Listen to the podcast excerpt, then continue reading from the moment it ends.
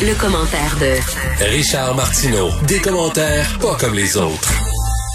Bonjour Richard. Salut Mario. Alors, euh, tu as regardé cette chorégraphie à Place Rosemère euh, de gens anti-masques qui ont décidé, bon, ils se sont mis un petit peu de musique, euh, puis euh, enlevé les masques, puis ont voulu faire une, une protestation.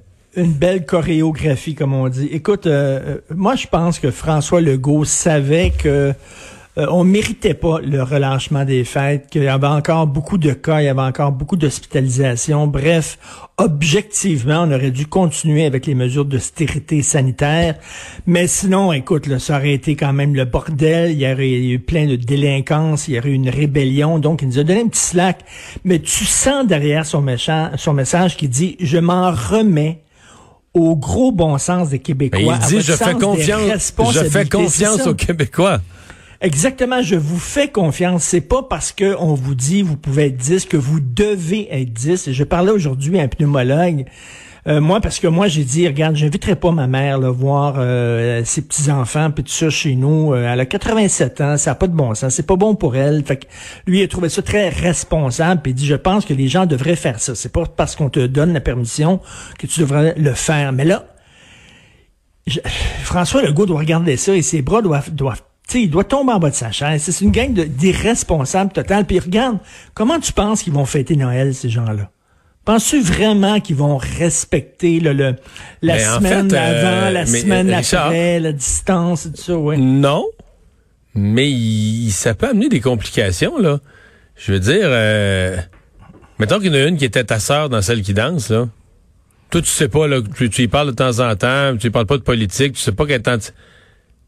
Euh, D'après moi, tu vas, euh, tu vas te trouver une excuse pour l'inviter. Tu OK, elle a rien respecté. Ben oui, écoute, elle, au cours des euh, derniers mois, a jamais rien respecté. Euh, T'as risque au max d'avoir la COVID. Je la laisse rentrer chez nous. Euh, Ben oui, mais écoute, Félix Séguin, Félix Séguin, il a reconnu un gars qu'il connaît dans la danse, dans la, choré- dans la chorégraphie. Il l'a appelé. Puis il a dit, qu'est-ce que tu fais là, toi? Qu'est-ce que tu faisais là? Le gars, il dit, ah, ben moi, je trouve que je suis tanné, puis tout ça. Puis là, Félix, il dit, t'es t'es bien imbécile. Et il connaissait. il a dit, c'est bien imbécile de faire ça. Et j'ai dit, je pense, la dernière fois y parlais, il dit, oui, mais c'est pas une grosse perte, là. Mais, mais écoute, moi, je pense que il va falloir faire attention. Je reviens là-dessus. Ma mère, 87 ans, elle peut recevoir seulement qu'une personne par jour. Je vais pas l'avoir avec ma blonde, je vais pas l'avoir avec mon fils, je vais pas l'avoir avec ma soeur, je vais l'avoir tout seul. Mais- Et là, soudainement, elle pourrait être avec 10 personnes. Ce n'est pas un service à lui rendre. Et quand le pneumologue, M. Dumont, me disait aujourd'hui, il dit, euh, il faut, si tu les aimes vraiment, tes parents, les, les parents âgés, euh, le, le- tu sais, des fois, le cadeau à faire, c'est de dire non. Tu sais, des fois, ton enfant dit, achète-moi donc une PS5, la nouvelle PS5. Pis. Puis des fois, comme parent, il faut que tu dises non. Et non, oui, parce que c'est facile de dire oui, c'est facile. Non. Alors, j'ai expliqué à ma mère, je t'aime beaucoup, j'aimerais bien ça que tu viennes, mais regarde, ma fille voit des amis, mon fils va à l'école, je suis pas sûr c'est une bonne... Elle a compris. J'ai parlé avec elle, elle a compris. J'ai dit, c'est bien plate, mais il n'y en aura pas de souper de famille chez nous dans le temps des fêtes. Mais là, tu regardes ces gens-là. Tu sais, avec le dossier qui a été publié ce week-end dans le Journal de Montréal, avec des gens qui ont des séquelles, puis c'est non, peut-être des là, séquelles à euh, vie. Richard, tu là. comprends pas, là. Eux sont choqués de ça, là. Ils disent que le journal fait peur au monde. Ben oui. C'est ça qu'ils disent. Ben mais je te jure, c'est sûr que c'est ça. Je, je l'ai pas entendu, mais je suis convaincu. Écoute, ils nous reprochent, là, ils nous écrivent. Ils ne voudraient pas qu'on dise le nombre de décès à TVA. Mais, mais t'as vu, il y a un gars qui a fait comme une chanson à répondre, un genre de chanson folklorique traditionnelle québécoise euh, sur la COVID. Et euh, il parle des journaleux véreux. Puis là, tu vois ma photo, tu vois la photo de Patrick Lagacé, tu vois la, la photo... Mais, là, mais c'est ça là, qui vous reproche. les- les ce qui reproche aux médias, c'est de. Ce qui reproche aux médias, c'est des affaires comme ça. là. De. Ben oui, mais on devrait faire quoi? C'est la réalité. Ben on leur dit, sais. regarde, là, il y en a là, qui ont des, des, Non, des- mais là, problèmes que- au cerveau, des problèmes de mémoire, des, des, des- ils ont des paralysies faciales, etc. C'est une fausse pandémie, il faut pas le dire les effets. Puis s'il y a Ben oui. des morts, s'il y a des morts, ben, ben, regarde, quand tu t'ostines avec eux autres, tu sais ce qu'ils vont finir par te répondre. Là, quand t'es coincé un peu sur les réseaux sociaux, ils vont dire de toute façon, c'est rien que des vieux. Ben, c'est ce qui est complètement faux. Et t'as vu sur la Mais vidéo... non, mais les- qui est complètement vidéo faux. puis la- je veux dire, toi puis moi, quand on va être vieux, là, d'après moi, on va trouver ça moyen, c'est le reste de la société. Bon, mais dis qui meurt, là, puis tant pis, c'est pas plus grave que ça. Ben, t'as lu la lettre de Régent Hébert, justement. Ben oui, Euh, Régent Hébert bon qui a écrit une lettre en disant, oh, oui, oui, ben, ça, c'est pas grave, là, ils ont, ils ont 80, qui crèvent, on s'en fout. On s'en fout. Bon, tu sais, tu t'as vu dans la vidéo de la, la- la- la gang de champions qui danse à Rosemère. Tu vois à un moment donné, à la toute fin du vidéo, tu vois une femme avec ses deux enfants dans les mains qui danse avec eux autres puis qui a pas de masque. Belle éducation pour les danse, enfants. tout ça, là, mais tu les deux vois, enfants. mais tu vois, le ce que je disais tout à l'heure à Paul, à Paul Larocque, ce que je lui disais, c'est l'important à retenir, c'est que les contraventions, parce que là, il y en a eu 18 de données, trois à l'organisatrice, ils vont les payer. Parce que je, je, je le- je le martèle, ce message-là, parce qu'il y a beaucoup de gens qui se sont fait intoxiquer par l'idée que, ah, tu sais, les autres, là, ils disent, Ah, on va les contester, parce qu'il y a un côté très... je sais pas comment dire, il y a un côté très désinvolte, là, comme si comme si les règles de la société s'appliquaient pas à toi, comme si tu étais plus fort que le gouvernement puis tout ça. Puis ils sont très vite à dire hey, voyons donc, les contraventions, hey, t'es-tu malade parce oui. qu'on va payer ça? Et Richard, moi là, je- j'ai fait des entrevues avec d'autant des spécialistes du droit, des, des droits de la personne que des spécialistes de, des, des, des, procédures devant les tribunaux. J'en ai écouté d'autres entrevues faites par d'autres émissions, à notre poste, à d'autres postes tous les avocats compétents sont unanimes à dire ben non, ils vont payer, là. Il n'y a pas de porte de Ouais, mais sortie. attends une minute, attends une minute, qu'est-ce qu'ils vont faire? Regarde bien ça, ils vont aller sur des plateformes de microfinancement, puis ils vont demander aux gens de les aider à Ouais. payer leurs contraventions. D'après moi, quand on va être vacciné, Donnez-moi un la, pand- 5, donnez-moi un 10. puis, Ouais, quand, euh, la pandémie va, vous. quand la pandémie va être finie, là, puis tout le monde va pensera plus à ça, d'après moi, ça va être plus dur de lever de l'argent. non, je sais pas. Moi, je, je, je- je me réjouis à l'idée de dire, regarde, à la fin, là, la société a fixé des règles, puis ils vont payer. À coup de 1000 Mais ils vont, piastres. euh, À coup de oui, 1000 oui, piastres, mais quand même. Là. autres, se pensent, eux autres se pensent dans leur tête des résistants. Ils résistent contre la dictature. Tu sais, c'est comme euh, Mais les là, gens qui étaient dans les pays de l'Est. C'est les gens comme dans les, les pays de l'Est, là, tu sais, les- qui résistaient contre les, les dictatures, là, pour la liberté d'expression, pour les droits individuels. Eux autres se pensent comme ça. Penses-tu qu'ils se croient pour vrai? Ah, je pense qu'ils croient pour vrai. Je pense qu'ils croient vraiment qu'on est dans une voyons. dictature de Ben, médecins voyons et ça. voyons. As-tu vu le gars qui, était, qui avait son, son restaurant, le faux euh, fucking bon, là? Ouais. Qui, qui devait ouvrir son restaurant, puis il avait, il avait fait le- des effets de toche, puis moi, moi, il l'ouvrir, puis je m'en fous, puis tout ça, finalement, il l'ouvrira pas. Il a pris son trou. OK. Il l'ouvrira pas. Alors, Jay du Temple à la une du L Québec euh, avec euh, bon du, euh, du du vernis à ongles avec une espèce de look un peu euh, homme mais disons euh, maquillé, maquillé, arrangé comme le font plus souvent les femmes, je vais le dire comme ça. c'est bien. On sait plus comment dire dit. les choses, là. non, on sait plus. Alors, c'est ça. Donc, euh, vernis à ongles, des fleurs dans les cheveux, très efféminé et tout ça. Et El Québec voulait, euh, tu sais, marquer le coup en disant, on va prendre ce gars-là qui est hétérosexuel, mais tu sais, on va montrer l'homme de demain, le nouvel homme, le nouvel hétéro, qui est ouvert et tout ça, qui, qui a pas peur de se mettre du vernis à l'ongle et des, des, des fleurs dans les cheveux. Et là, les gays sont en maudit et les transgenres parce qu'ils ont dit, pourquoi ils ont pas pris un LGBT? Ils ont pris un straight, ils l'ont habillé en LGBT. Ça n'a pas de bon sens, ça n'a pas de sens. Et là, ce que je ne comprends pas, c'est que pendant longtemps, les gays nous ont dit arrêtez de dire qu'on se met du cutex, puis des fleurs dans les cheveux, puis qu'on porte des robes. C'est un stéréotype négatif. Chaque fois que vous riez des gays, euh, vous montrez un gars efféminé avec des, du vernis à ongles et tout ça. Alors là, ils mettent un gars avec du vernis à ongles et tout ça, un gars hétéro. Puis là, les gays disent, ben non, le vernis à ongles, c'est nous autres. Les fleurs dans les cheveux, c'est nous autres. Ça, c'est pas, c'est pas des straights. Attends une minute, là. C'est Christy, là, attends. J'ai raté un bout. Mais ouais, oui, j'ai dit, euh, bon, euh, c'est- en voulez-vous du cutex ou en voulez pas? Les fleurs dans les cheveux ou pas? C'est quand, euh, des fois, c'est un stéréotype, mais après ça, non, c'est à nous autres, ça nous appartient. Un, un, un straight n'a pas le droit de s'habiller comme un gay. Je, je ne comprends plus rien. Ça, c'est la preuve qu'il va tout le temps, tout le temps, tout le temps avoir des gens pour chialer. Je sais pas si tu as vu Omar Sy. Omar Sy, c'est un comédien français très Ouais. connu en France, très aimé. C'est un noir.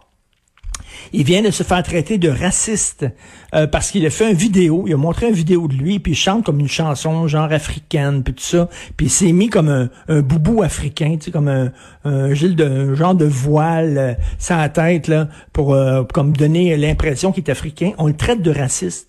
On dit qu'il rit des Africains. Le gars, il est noir. C'est fou. Puis s'il avait mis, mettons, un transgenre sur la page couverture, là, on aurait dit, ben c'est ça. Hein? Vous voulez rire des transgenres, hein? Ils ont tous euh, du vernis à ongles. Mais parce que c'est infini, là, les, jugements, tout ça. infini. C'est infini, les jugements, parce que c'est aussi que je pense que la démarche, de, dans la tête de bien des gens, la démarche de Jay du Temple est pas claire. Euh, Jay du Temple veut pogner auprès des jeunes. Chez les jeunes, là, cette Ben nouvelle oui. affaire-là non genrée, c'est la mode ultime. Est-ce que Jay du Temple le ferait? S'il sacrifiait sa carrière? S'il se rendait compte que, mettons, là, ses revenus de l'année 2021 vont être coupés de moitié parce qu'il y a un paquet de contrats qu'il aura pu. Là, c'est que lui, il se rend compte qu'avec ça, là, tu comprends, il attache les jeunes, il attache une génération qui Ah vont, oui, qui vont il, y il être a l'air cool. Il a l'air qui- cool. Oui, puis qu'ils vont y être, ils vont y être fidèles, là, tu comprends? Il y sa carrière là, est solide, béton. Puis moi, je l'aime bien, puis tout ça. Puis moi, ça me fatigue pas qu'il ait fait ça. C'est juste moi ce qui me fatigue un peu, c'est qu'on voit son intention. Il se dit, garde, là, moi là, je me mets le gars le plus, le plus hot. À la dernière tendance qui est de faire ça, moi, je suis le premier, premier, premier qui arrive la tendance, tu comprends? Fait que tu sais, quand la vague arrive là, j'embarque que- avec mon surf dessus le premier là. Exactement. Puis penses-tu qu'il s'habillerait comme ça dans la vraie vie? Dans la vraie vie de tous les jours. Il l'a fait comme Honnêtement, un je le sais pas, probablement pas. je un le stunt de magazine et tout ça. Mais là, regarde, tu vas mettre un transgenre, puis ils vont dire, ouais, mais attends une minute, là. Il y a des transgenres handicapés. Comment ça, c'est pas un transgenre handicapé? Là, ça n'a plus de fin, là. Hmm. Ça n'a plus de fin à un moment donné. Là. Il y a toujours des gens qui vont chialer. Et ça n'a pas de sens. Mais moi, ça, ça me fait rire parce que ces gens-là sont en train de discréditer leur cause. À force de traiter tout le monde de, de raciste, d'homophobe et tout ça, ça devient que c'est c'est tellement ridicule que les gens ne prennent plus leurs accusations au sérieux. Est-ce qu'il y a de la place au Québec pour ce que tu appelles un vrai parti de droite? Là, je suppose que tu parles du Parti conservateur du Québec. Le Parti conservateur du Québec, que euh, Adrien Pouliot, je l'aime bien, il est, il est- Adrien Pouliot est collaborateur euh, à mon émission une fois par semaine, mais on s'entend que Adrien faisait ça un petit peu par-dessus la jambe. Il était pas vraiment très impliqué dans le Parti conservateur du Québec. À un moment donné, il y a eu des élections en pleine campagne, il était en Floride. Tu sais, il faisait pas du porte-à-porte et tout ça. Bon, là, Duhem veut prendre euh, la barre du, du parti. Éric Duhem, je pense qu'il va vraiment s'impliquer. Ah ben oui. Mais là, est-ce qu'il va s'impliquer totalement? Là? Euh, euh, c'est un gars qui croit, qui a des idées, il a des convictions. La question, c'est est-ce qu'il y a vraiment de la place pour un parti de droite? Et lorsqu'on parle d'un parti de droite, droite économique, euh, écoute, tu es là, euh, bon, il y avait il y avait l'ADQ qui était la, l'ADQ qui avalée par la CAQ, qui a été digérée et qui a été éliminée. Il reste plus grand-chose de l'ADQ dans la CAQ. Non, il reste plus que- grand-chose est-ce à que- droite. Il reste plus grand-chose à droite et même euh, la CAQ, c'est un parti qui est pour l'interventionnisme de l'État, un État très fort, un État qui se mêle de l'économie. Euh, Lorsqu'on parle de droite, c'est essayer d'avoir une place euh, euh, plus plus minimale pour l'État. Et là, on parle d'Éric Duhaime, du Parti conservateur du Québec, c'est même c'est des libertariens. Le moins d'État possible. Est-ce que ça, ça va fonctionner? Ça, c'est très, ce très, très à droite. Mais moi, je vais te dire, Richard, ce qui me désole, là, vraiment, là, sur le plan personnel, c'est que de tous les sujets sur lesquels tu pourrais lancer un parti plus à droite, il y en a euh, une tonne qui m'intéressent, qui sont des sujets qui m'intéressent. Mais je, je, je pense que c'est une condamnation que de partir sur la crise sanitaire. Ben, écoute, attends une minute. là. Le piège, il était devant devant Eric. Un gros, gros piège. à ours. Et, et, et- et- il est tombé dedans, là, mais il est tombé dedans comme un débutant. Parce que là, il va se ramasser comme Maxime Bernier avec un paquet de coucous qui vont l'appuyer. Mais là, les gens, les Maxime gens dont tu parlais, là, les gens dont tu parlais à la, à la place Rosemère, là, les gens Ben qui dansaient dans le centre d'achat pas de masque, c'est c'est c'est ces 15 premiers membres là.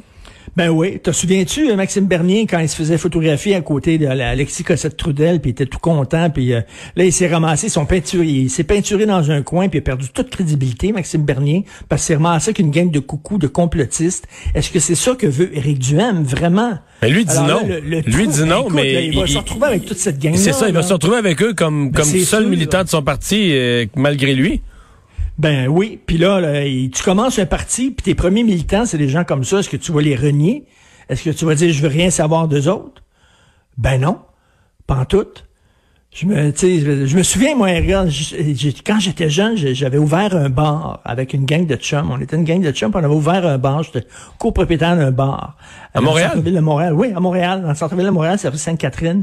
Et nous autres, on voulait avoir, on voulait avoir une clientèle, on visait une clientèle, là, sais, là, de, de gens tripants, puis tout ça, puis un peu là littéraire, puis toute l'affaire. C'est pas pas toute la clientèle qu'on a eue. On a une gang de bozos comme clientèle. Je me suis sorti de cette affaire-là. C'était plate. à- Mais tu sais, tu choisis pas des fois ta clientèle.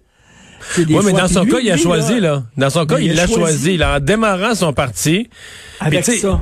Puis tu sais, quand il parle d'extrémisme sanitaire là, excuse-moi, Mais sur le plan des faits, c'est même pas discutable. C'est faux. Je veux dire, la politique, si on regarde à l'échelle mondiale, on peut pas dire que l'approche de François Legault soit extrémiste. sais, il a tout fait pour garder les écoles ouvertes, des commerces, les, les, commerces, des industries ouvertes, des entreprises, fermer certaines affaires, c'est plate, mais tu quand d'autres provinces ou quand d'autres pays ont eu des nombres de cas à peu près équivalents, vont un peu plus tard, un peu plus tôt, un peu plus, un peu moins, mais ils ont fermé. Euh, J'entendais que par exemple qu'à Toronto, là, ce que Doug Ford vient de faire, il a fermé plus qu'au Québec. Les commerces sont fermés là-bas. Là. C'est ce qu'il aurait dû faire, Eric Duhem, il aurait dû faire, c'est la preuve qu'on a besoin de davantage de privés en santé. Par partir là-dessus le privé en santé, décentraliser le système de santé, puis tout ça, là.